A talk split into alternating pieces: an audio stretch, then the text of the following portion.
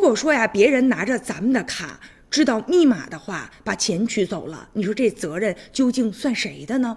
这不嘛，现在有媒体报道说是在浙江的青田县有一个胡先生，他在银行以妻子叶女士的名字就办了一张银行卡，开户之后呢，就将银行卡与密码交给了银行的工作人员，叫做叶国强的。双方呢口头委托的事项就是办理理财。结果汇款之后啊，在这个叶女士呢没有出具任何身份证明，也没有任何呢书面授权的情况下，这银行的工作人员员叶国强就凭借着这个女士的借记卡和密码，就在银行里面将她卡里的一千九百多万元全部的转移了。而柜台的转账和取款的凭证上面都是由着叶国强他替这个叶女士签的字。案发之后啊，现在银行的这个工作人员他呢被判处。有期徒刑十五年，而且责令退还对方的一千九百多万元。但现在叶女士也认为了银行啊存在一定的责任，所以呢也将银行诉讼到法院去了。